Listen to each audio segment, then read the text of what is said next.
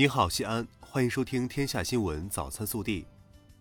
各位早上好，我是今日主播李昊天。今天是二零二零年九月九号，周三。首先来看今日要闻。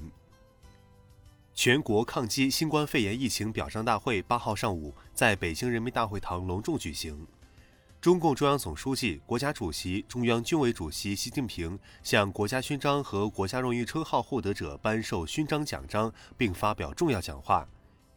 习近平强调，抗击新冠肺炎疫情斗争取得重大战略成果，充分展现了中国共产党领导和我国社会主义制度的显著优势，充分展现了中国人民和中华民族的伟大力量，充分展现了中华文明的深厚底蕴。充分展现了中国负责任大国的自觉担当，极大增强了全党全国各族人民的自信心和自豪感、凝聚力和向心力，必将激励我们在新时代新征程上披荆斩棘、奋勇前进。本地新闻：八号上午，全国抗击新冠肺炎疫情表彰大会在北京人民大会堂隆重举行。大会对全国抗击新冠肺炎疫情先进个人、先进集体、全国优秀共产党员、全国先进基层党组织进行表彰。受表彰名单中，西安市第八医院党委副书记、院长、主任医师郭亚玲等二十五人获得全国抗击新冠肺炎疫情先进个人表彰；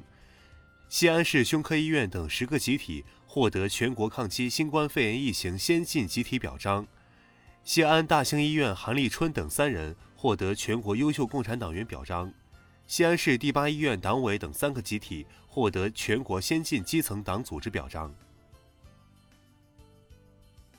八号上午，我市召开全域治水碧水兴城工作暨三河一山绿道建设推进大会，深入贯彻落实习近平生态文明思想和习近平总书记来陕考察重要讲话精神。加快推进全域治水碧水兴城工作，安排部署三河一山绿道建设，推动我市生态环境质量持续好转。省委常委、市委书记王浩主持并讲话，市长李明远安排部署有关工作，市委副书记韩松出席。八号下午，蓝鲸集团首列中欧班列维也纳至西安纤维专列抵达接车仪式在西安国际港务区举行。市长李明远出席接车仪式，奥地利驻华大使石迪福致辞，蓝鲸集团高级副总裁胡坚、中国纺织工业联合会副会长徐迎新等参加。李明远在会见石迪福一行时指出，今年是中奥建交四十九周年，在两国交好的大背景下，西安与奥地利各城市及企业间交往频繁，成果颇丰。此次纤维专列顺利抵达西安，对双方加强贸易往来具有非常重要的意义。八号，记者从市水务局获悉，截至八月底，今年计划完成的一百零七个重点项目累计完成投资六十七点七九亿元，占年度投资计划的百分之五十七点五二。丰汇绿道、灞河左岸河堤综合治理等十五个全域治水项目已完工。八号晚，在我市大唐不夜城、西南城角、高新区等各大坪开展点亮伟大抗疫精神活动，致敬国家英雄，致敬人民英雄，致敬抗疫英雄。八号，记者从西安市公安局交警支队获悉，西安交警学法免分小程序已经上线，驾驶员可以通过在线学习考试增加驾驶证记分。一个记分周期内累计最高可减免六分。距离中秋佳节还有半个多月时间，月饼已占据超市 C 位，成为热销商品。昨日，记者走访西安多家商场超市，发现今年月饼纷纷轻装上阵，一百元以内包装简约的月饼礼盒和散装迷你月饼受大欢迎，成为市场的主流。七号晚。二零二零年度陕西省重大文化精品项目话剧《张富清》在西安首演，张富清被授予共和国勋章、时代楷模、全国优秀共产党员、最美奋斗者等称号。话剧《张富清》根据老英雄六十多年深藏功名、一辈子坚守初心、不改本色的感人事迹创作而成。记者了解到，包括首演，话剧《张富清》将在西航剧场连续演出三天。国内新闻。外交部发言人赵立坚八号说，九月七号，印军非法越线进入中印边境西段班公湖南岸神炮山地域，印方首先向中方边防部队巡逻人员鸣枪威胁，这是一九七五年以来两国边境的平静首次被枪声打破。中方已向印方提出严正交涉，要求印方立即停止危险行动，严肃查处鸣枪挑衅人员，确保不再发生类似事件。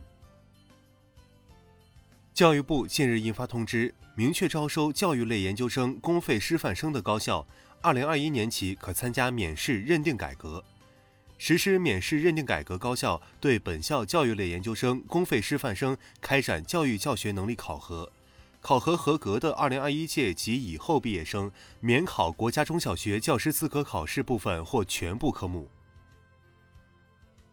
民政部、全国妇联近日联合印发《关于加强新时代婚姻家庭辅导教育工作的指导意见》：一，在婚前要探索开展婚前辅导，开发婚前辅导课程，帮助当事人做好进入婚姻状态的准备；二，要注重家庭家教家风建设，培育向上向善的家庭美德。南海战略态势感知计划平台八号发布消息称，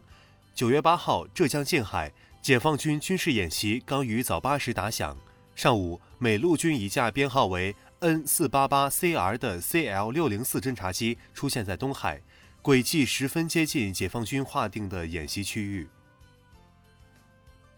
八号。圆明园一流散文物回归，这块位于北京西城前孙公园胡同三十一号院的文物，是圆明园回归文物中首块有诗句的太湖石。去年底，圆明园管理处宣传科通过网络发现线索，顺着地址踏勘现场。今年五月又邀专家鉴定，运回后，文物部门将对其进行文物修复。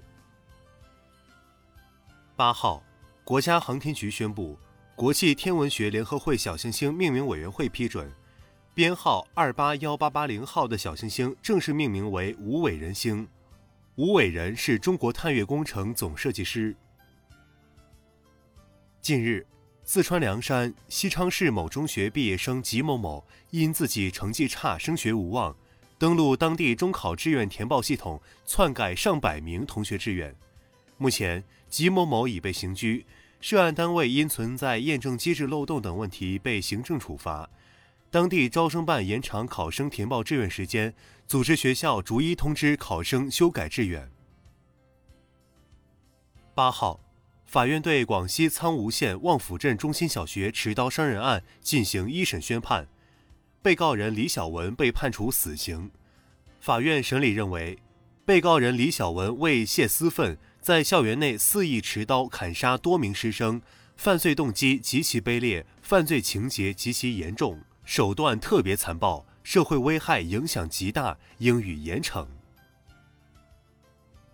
记者从山西省临汾市襄汾县应急管理局了解到，八号九时十分许，襄汾宏源焦化有限公司烟气脱硫风机突发停机异常。现场两名职工在巡查过程中因烟道爆裂受伤，送至医院后经抢救无效死亡。目前，襄汾县已成立事故调查组，聘请专家赶赴现场勘查原因，并对焦炉和化产区域进行安全处置。八号，成立于一九九六年的九五后农夫山泉在港交所挂牌上市，总市值四千四百五十二点九亿港元，由此。农夫山泉创始人钟闪闪以四千零八十六亿元的总身家，超过福布斯中国富豪最新排行榜上的马化腾，跃升中国新首富。不过，随着农夫山泉股价下行，钟闪闪仅当首富半个多小时。近日，福建厦门有着“厦门第一高楼”之称的厦门国际中心即将整体拍卖，总估值近五十二亿元。厦门国际中心位于厦门市鹭江道，建筑高度三百三十九点八八米。从一九九七年至今，厦门国际中心停停盖盖，但始终未能成功面世。以上就是今天早新闻的全部内容，更多精彩内容请持续锁定我们的官方微信。明天不见不散。